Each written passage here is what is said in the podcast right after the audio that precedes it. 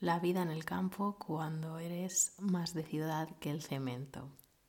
Este era el título que propuse como punto de partida a ese montón de preguntas que me dejasteis vosotras en la encuesta que os hice hace unas cuantas semanas.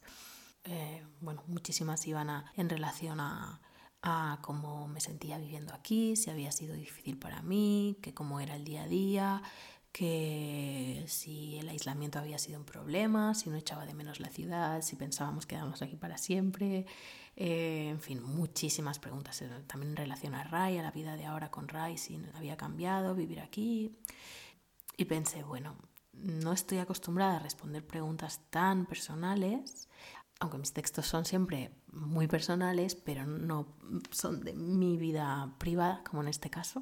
Entonces pensé que quizás lo podía contar por aquí, que se parece mucho más a, pues eso, a los DevSaps, a los audios que les mando a mis amigas, a, algo un poco más íntimo, donde yo además con el poquísimo tiempo que tengo ahora eh, me podía permitir hacer sin, sin pasar por demasiados procesos.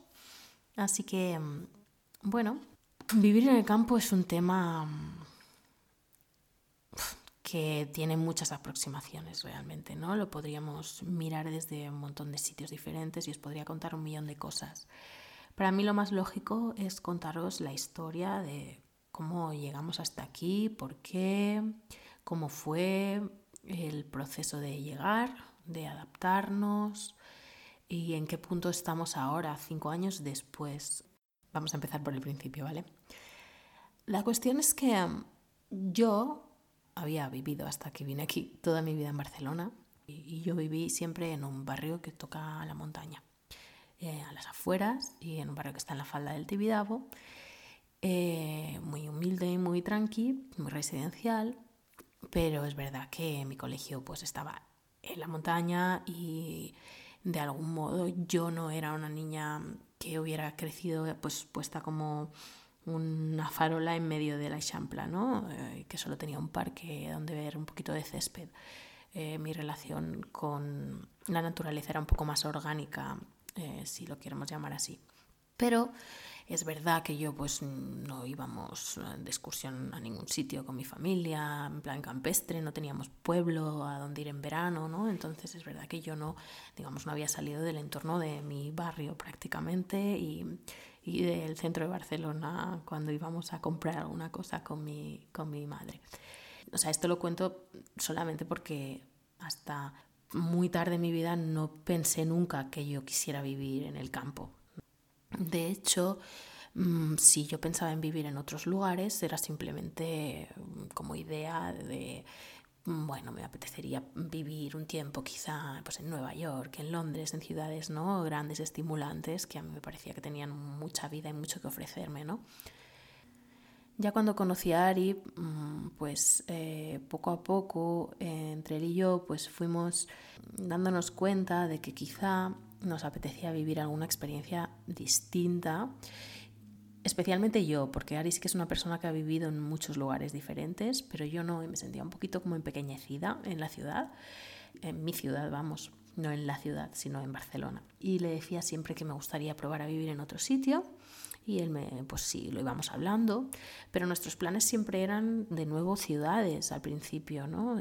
En aquel momento si nos íbamos, Ari iba a dejar su trabajo, no iba a resultar muy fácil encontrar trabajo para él en, en un sitio desconocido con otro idioma, etc. Y al final íbamos a tener que vivir mm, los dos, más nuestros dos gatos que teníamos entonces, de mi sueldo. Entonces no podíamos contemplar vivir en una ciudad que tuviera un, un coste de vida mucho más alto que Barcelona. Antes de eso, yo estaba eh, todavía eh, bastante descentrada, digamos, con mi búsqueda de qué hacer con mi vida profesional, ¿no? Ese tema que ya sabéis, mm, porque lo he dicho mil veces, que me había preocupado tantísimo tanto tiempo y que me había dado tanta ansiedad, tantos dolores de cabeza. Eh, en uno de los procesos que hice de descubrimiento y que estaba ahí dándole, dándole a ver qué podía hacer, cuando yo ya había montado tres empresas en aquel momento, lo cuento muchas veces, de hecho lo cuento en el ideatorio, es un ejercicio además que luego incluye ahí. Bueno, hice una visualización eh, para descubrir ¿no? un poquito cómo me veía dentro de un tiempo trabajando. Y lo que me salió me sorprendió muchísimo en aquel momento y la verdad es que no le quise hacer demasiado caso porque me parecía algo que si era sería lejanísimo en el tiempo, ¿no? O sea, yo me imagino a mí misma, no sé por qué, ni de dónde vino, porque nunca había tenido esa visión, pues sentada en un ordenador en una casita de campo. Era una casa pues en medio de la nada y, yo estaba pues en una habitación como de la planta baja, eh, muy agradable y, y entraba la luz muy bonito y oía los pajaritos. Y entonces, bueno, pensé que en realidad esa visión no me había servido para lo que pretendía el ejercicio porque yo no logré visualizar qué estaba haciendo en el ordenador, ¿no? Yo quería saberlo, estaba ahí como tratando de mirar la pantalla en plan, ¿qué haces? ¿Pero qué haces? ¿Qué haces ahí? Eso es lo que tienes que descubrir, no el sitio donde estás. Entonces me quedé un poquito frustrada, pero conforme los días pasaron me di cuenta de que esa visualización ya me estaba dando muchísimo en realidad, ¿no? ¿Qué, qué pasaba? Que si yo realmente conectaba con eso, y la verdad es que conectaba, me pareció algo realmente muy deseable y que, iba a solucionar muchas de las cosas que para mí hacían fricción en los trabajos que había tenido hasta entonces y en las empresas que yo había montado hasta entonces. Pues si yo quería eso, eso significaba que, que bueno, hiciera lo que hiciera, tenía que suceder o que poder suceder en el ordenador, sin otras personas y en un entorno pues aislado si yo lo quería, ¿no? Y eso ya empezó a configurar realmente y de verdad lo que, lo que fue después Oyedep. Pero claro, pensé, bueno, esta visión ha sido una visión a, tres, cuatro, cinco años, eh, y, pero no me quiero ir ahora mismo a una casita en medio del campo. ¿Qué haría yo allí si ni siquiera tengo mm, la empresa montada, ni lo que quiero hacer listo, ni creado, ni decidido, ni nada? Entonces, bueno, simplemente lo dejé ahí seguí haciendo mis exploraciones.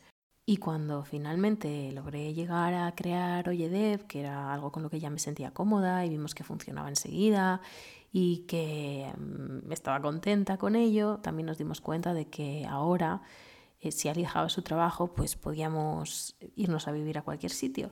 Y entonces esta conversación tuvo mucho más sentido y decidimos, para empezar, que Menorca era un buen sitio quizá para nosotros. Y empezamos a buscar casa en Menorca, de hecho hicimos incluso un par de viajes para mirar casas. Y finalmente encontramos una casita cerca, muy cerca de, de una playa que nos gusta. Y bueno, estábamos ya a punto como de firmar para irnos, la verdad. Y yo me empecé a encontrar como muy inquieta por dentro y no lo vi nada claro. Y le dije a Ari, no lo veo claro. Vamos a tirarnos para atrás y voy a empezar a mirar casas por Cataluña, algo por algún otro sitio más cerca de Barcelona. Así que lo, lo descartamos y empecé a buscar por aquí. Y muy rápido en realidad, porque la segunda casa que visitamos ya fue esta, eh, decidimos que queríamos venir a vivir aquí, nada más pisarla. Los dos estuvimos de acuerdo en cuanto nos bajamos del coche y abrieron la puerta y empezamos a imaginar cómo sería la vida aquí. Mucha gente nos pregunta si vinimos aquí pues porque queríamos vivir en algún sitio concreto, como cerca de aquí de este pueblo, cerca de Girona donde estábamos, y habíamos elegido el sitio por no, elegimos la casa, elegimos el entorno cercano a la casa. Elegimos la manera en la que el sol se ve desde la casa, la amplitud de cielo que tiene delante, la piscina, que a mí es una cosa que el agua, pues mira, no teniendo el mar súper cerca, pues tengo, tengo piscina. Y fue la, elección fue la casa.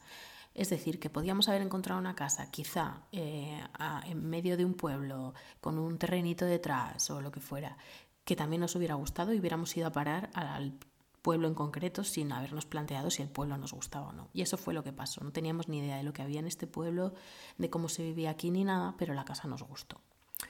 Así que aparecimos un buen día aquí. Yo tengo que decir que llegué enferma. Se acababa de morir mi abuela. La habíamos enterrado hacía una semana prácticamente y yo estaba mal, honestamente mal. Y además de eso, me puse enferma, empecé a vomitar la noche anterior de venir aquí, hice todo el trayecto hasta aquí en el coche con una febrada enorme y llegué aquí y no teníamos nada colocado y me tiré en un colchón en el distribuidor, ni siquiera en ninguna habitación. Tal como tiré el colchón, me puse encima y me quedé dormida. Y recuerdo también llorar mucho, no solo ese día, sino los siguientes, mm, durante bastante tiempo, estar aquí sintiéndome un poco un fantasma, ¿no? Como en un lugar muy extraño y pensando que me había equivocado, que quizá yo no quería esto y que además había arrastrado a Ari a algo que quizá no era lo que ni él ni yo queríamos y, y bueno, también pues, pues pasando mi, mi, mi duelo ¿no? por la muerte de mi abuela. Pero se empezaron a mezclar muchas cosas y yo creo que, que llegar aquí, este cambio, de alguna manera era lo que mi interior me estaba pidiendo porque eso permitió que, que llegase a una crisis bastante profunda. Quizá por verme lejos, quizá por eso, por mi abuela, quizá por la soledad que implicaba estar aquí, quizá por lo que fuera, yo toqué mucho fondo y estaba muy enfadada, muy triste, eh, navegando por una zona muy oscura. Y bueno, Arie finalmente me convenció de que empezase a ir a terapia, me convenció él, lo digo así. Eh, o sea, un poco me puso un ultimátum y entonces empecé a ir a terapia aquí. Y, y, desde ahí entonces pude empezar a, construir algo, ¿no? Em, en mi relación con el entorno, en mi relación con la soledad, se abrieron muchas cosas que tenían mucho que ver con eso. Y yo siempre pienso que cuando uno siente, o una, o yo, vamos, cuando siento una llamada de ese tipo, a veces no sé, como, como tienes que cambiar de lugar y la vida me lleva como a Menorca y finalmente veo que hay algo en mí que dice que no y confío en que dice que no y me trae hasta casa y hay algo en mí que dice sí y vengo aquí aunque luego todo estuviera como girado y estuviera mal y hubiera como muy malas señales.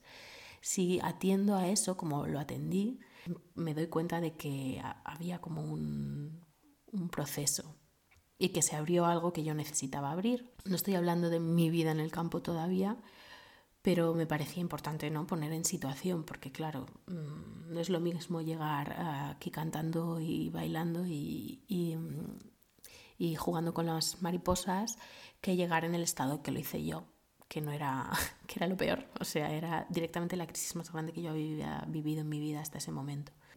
Creo que la naturaleza aquí tuvo un papel mmm, no relevante, sino vital en mi proceso de, de, sanación.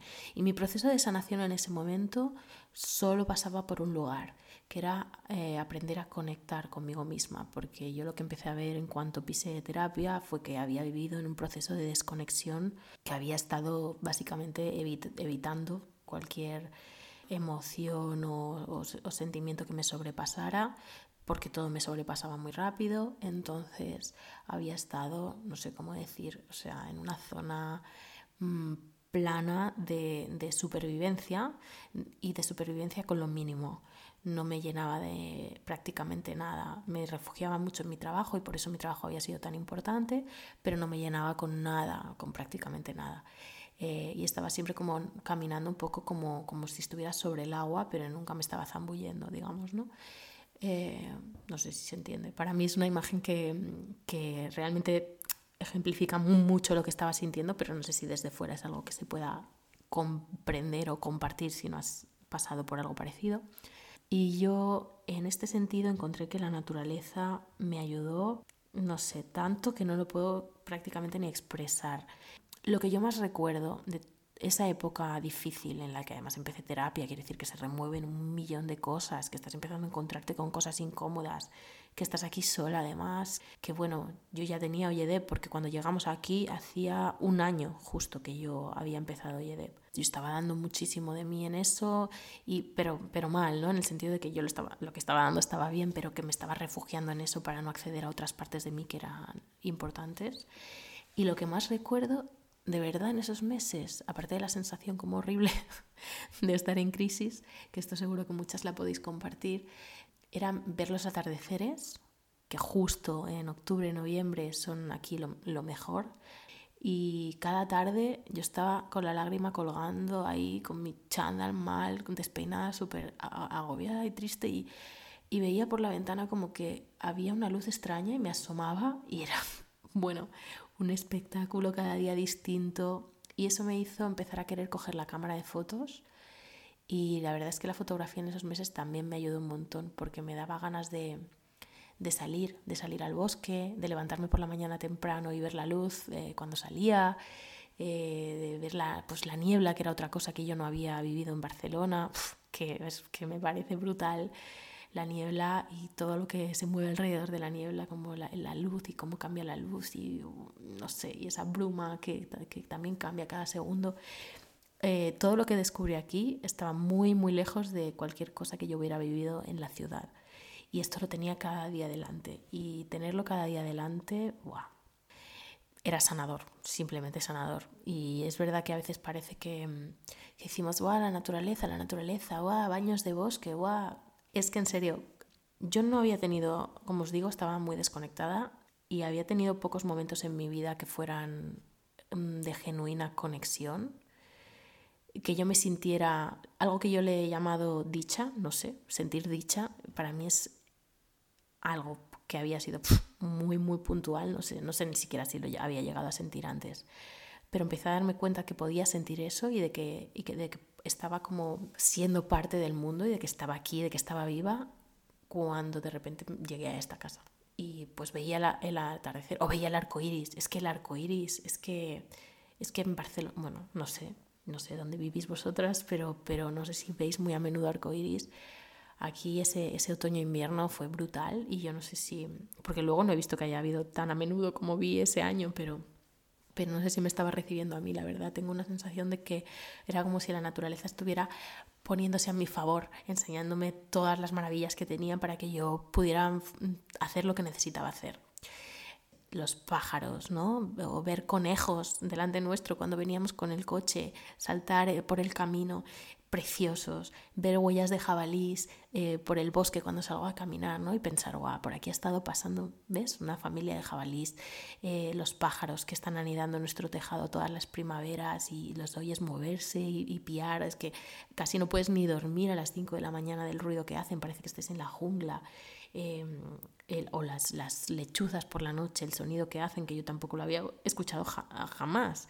O, las golondrinas que vienen, todo, todo se pasan el verano aquí, ponen sus niditos en el porche y les veo las familias, veo los polluelos y veo cómo luego se pasan también un tiempo saliendo por aquí hasta que los polluelos son mayores y beben agua de la piscina y, y gritan a los, a los gatos cuando los gatos se acercan. El musgo, o sea, el musgo que hay en este bosque, todo el, todo el, todo el otoño-invierno, las setas, mm, todas las hierbas salvajes, silvestres, que aprendí lo que eran, me compré libros y aprendí a identificarlas, no todas, obviamente, ¿no? Pero durante un tiempo me interesó mucho eso y, y, empecé a mirar qué era cada, cada hierba y, las propiedades que tenían, ¿no? Porque también me interesa mucho esa parte, ¿no? De para qué se usa cada hierba y todas las que teníamos nada aquí en nuestra puerta mismo, las, las que crecían las malas hierbas entre las baldosas, eh, casi todas son comestibles, prácticamente todas, además las que he ido como identificando son o medicinales o comestibles eh, de algún modo, ¿no? Si las preparas o las haces infusión o las machacas o las dejas secar, eh, además de, por supuesto, todo lo que el bosque tiene que ofrecer, ¿no? Como decía, las setas, pero las moras, el cebollino, el hinojo, el enebro, el tomillo, la lavanda, los higos en verano, ¿no? Los madroños. Para mí eso era, yo es que podía llorar, llorar, pero de, felicidad, de no creerme que yo pudiera alargar la mano y coger algo. Y eso, eso es muy de ciudad, porque me imagino que las que ahora estáis escuchando esto y sois de, de un entorno más rural o más em, natural, mm, pues diréis, vaya loca, ¿no? Tampoco es para tanto, ¿no? Pero es que, es como que para mí además, no sé, imagino que también soy una persona muy sensible, se abría mucho el mundo. Mucha gente nos pregunta si no tenemos huerto y la verdad es que sí, yo intenté hacer un huerto y todo el proceso de, empezar a preparar la tierra, la verdad es que me llenaba, me... lo empecé en un momento en que el trabajo en la empresa era un poquito más bajito y me lo podía mantener, eh, podía dedicarme cada día, estuve ahí dándole muchos días ahí a preparar la tierra, sembrar, que todo estuviera bien, abonar y tal. Y sí que recogimos unas cuantas cosas, pero en cuanto me despisté, porque empecé a tener más trabajo, pues empezaron a llenarse de bichos, de cosas que no se lo fueron comiendo todo y al final, pues bueno, yo lo intentaba, pero, pero no podía tener la disponibilidad necesaria realmente en aquel momento para, para mantener el huerto. Así que acababa siendo, me parecía a mí, un hobby muy, muy caro. Em, eh, me salía mucho más barato ir al súper a comprar o incluso comprar ecológico eh, aquí de otra gente. Y sí que me gustaba la sensación de estarlo sacando con mis propias manos, pero y era muy bonito, ¿no? Acercarte por las mañanas y pues coger un tomatito, coger unos guisantes, coger lo que hubiera, ¿no? La lechuga del día, las cebollas, muy bonito. Pero no me, a mí a nivel de trabajo honestamente no me compensaba y quizá es porque no sabía lo suficiente o no lo estaba haciendo bien, ¿eh? ojo que también a veces una también por ignorancia, pero, pero no, no me pareció que me compensara. Mm, ya digo, la alegría que me producía recoger las cosas era mucha, pero es, comparable a la alegría que me daba ver la mañana, la luz, eh, filtrarse por los árboles, las hormigas delante de casa haciendo sus caminos, eh, las golondrinas, los, los, los gansos cruzando por el cielo o cualquier otra cosa natural que no me requería esfuerzo, sino simplemente observación. A la vez, también... Ah, había muchas cosas antes de venir y también al principio de estar aquí que me daban miedo y que mm, estar aquí me ayudó a, superar. Por ejemplo, yo en Barcelona no conducía y aquí tuve que empezar a espabilarme. O sea, sí conducía porque tenía carne, pero tenía mucho miedo de conducir. Y pues llegar aquí se impuso porque no podía depender que Ari me llevase como un chofer, a todas partes y para salir de esta casa hay que coger el coche. Así que empecé a conducir, que fue un, tema que también tuve que traspasar, difícil, quiero decir, parece una cosa sencilla, pero para mí no lo era para nada. Luego a estar aquí sola, por ejemplo, si Ari se iba a Barcelona y pasaba la noche allí a lo mejor y yo me quedaba aquí sola, em, pues también fue una cosa que, que empecé a hacer poco a poco. Primero estaba ahí siempre como encerrada en la habitación, todo cerradito.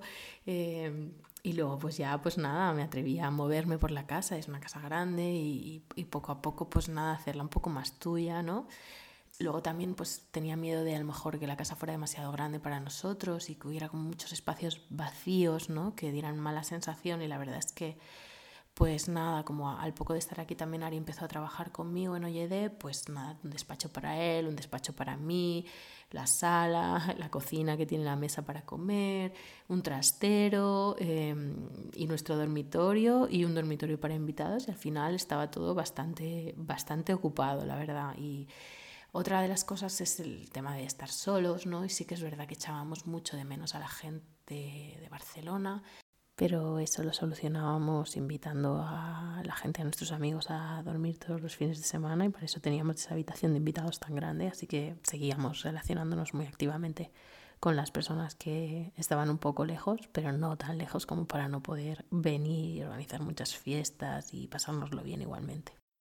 No llegamos aquí nunca en cinco años, sí que hemos conocido gente obviamente, pero no hemos hecho como un círculo de amigos o de relaciones que realmente nos, nos motiven. Hemos conocido a gente puntual, ¿eh? pero no, no como en Barcelona, ¿no? Que sabes que tú tienes tu círculo, gente de los de por aquí, los de por allá, y siempre tienes algo que hacer o alguien a quien ver. Pues esto no sucedió aquí, pero por nosotros, no por la gente de aquí. Quiero decir, eh, eh, nosotros elegimos consciente o inconscientemente estar muy aislados.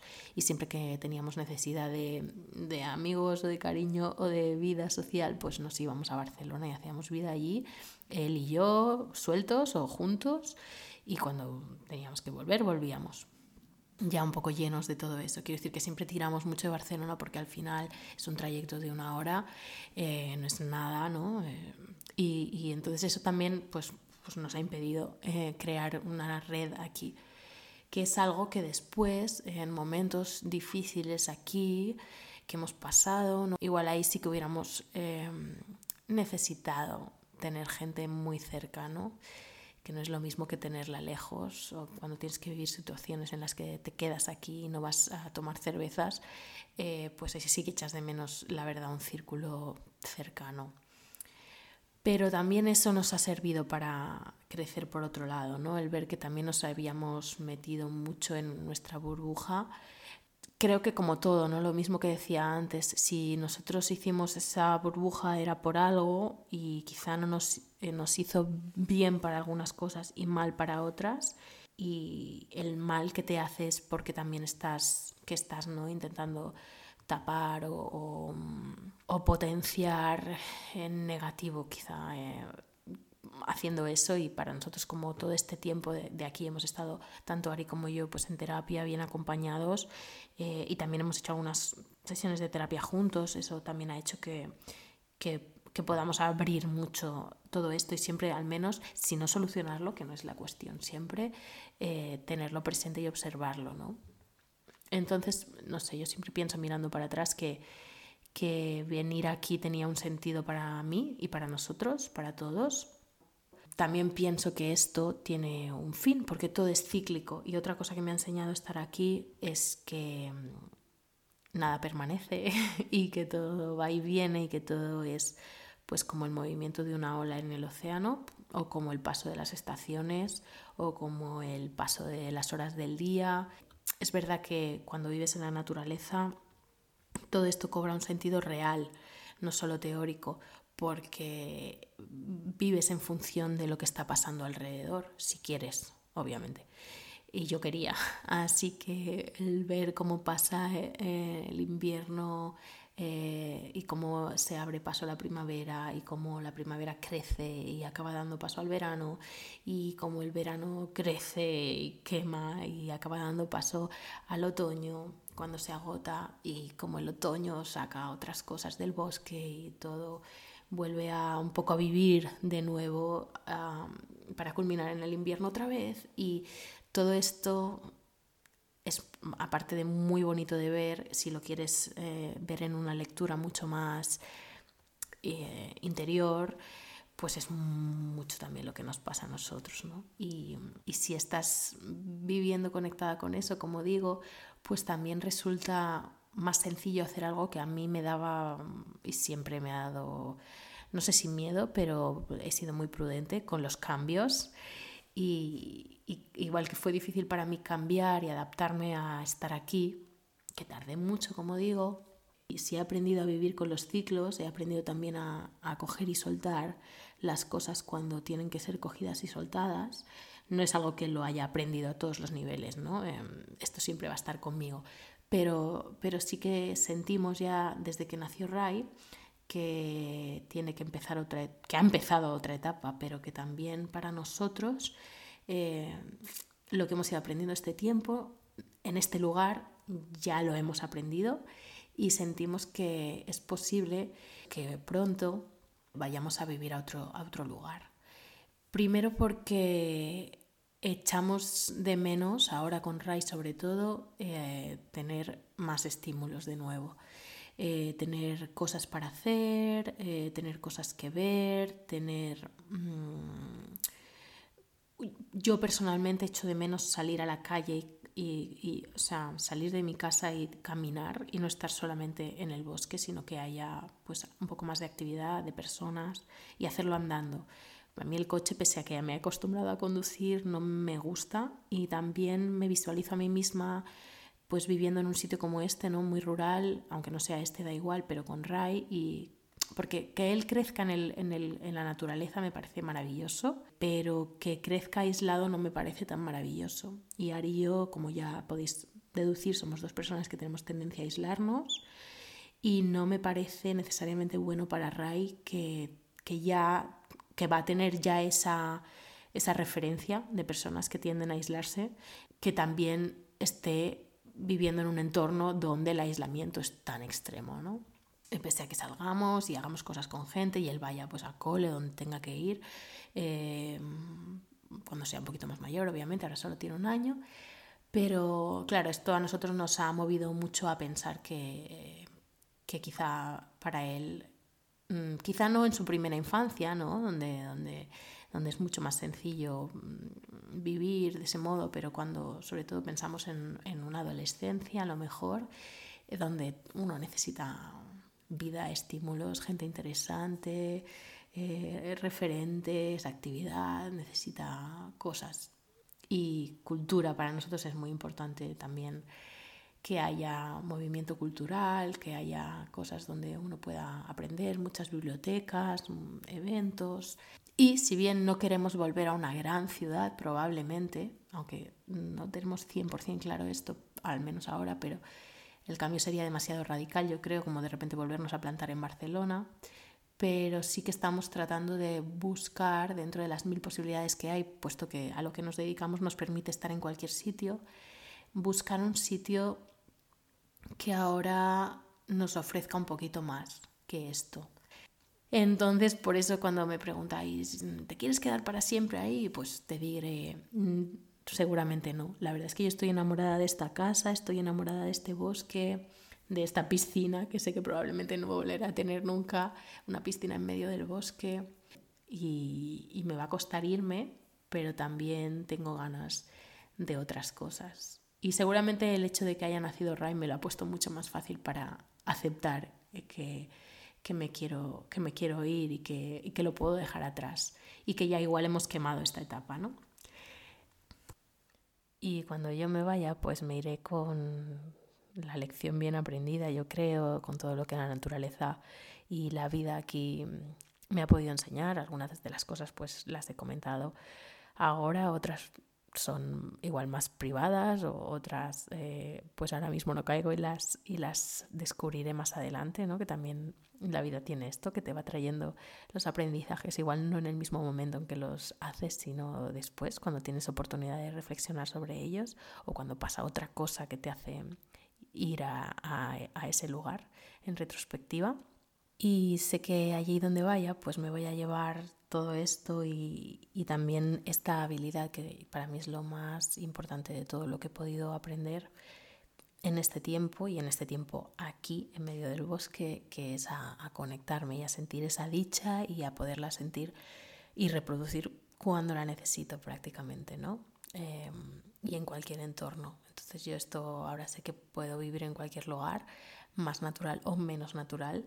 Dicho esto, también tengo que confesar que tengo en mente un montón de sitios muchísimo más salvajes que este, donde me encantaría pasar una temporada larga. Em, casi todos en lugares muy remotos y muy, muy, muy, muy aislados. Pero también es verdad que em, creo que eso puede pertenecer a, a otro momento de mi vida, eh, cuando la ola o ese ciclo vuelva a, a tocar, ¿no? Creo que ahora estamos como digo, en otro lugar. Yo no sé si igual esperabais un relato más de la vida práctica en el campo, de cómo se corta un tronco, cómo encendemos fuego, cómo recogemos hierbas, aunque de esto ya he hablado un poco. Pero bueno, ya sabéis que yo siempre tiendo a ir por estos lugares, eh, mis artículos, y creo que pues mis, mis audios, mis devsap no iban a ser menos.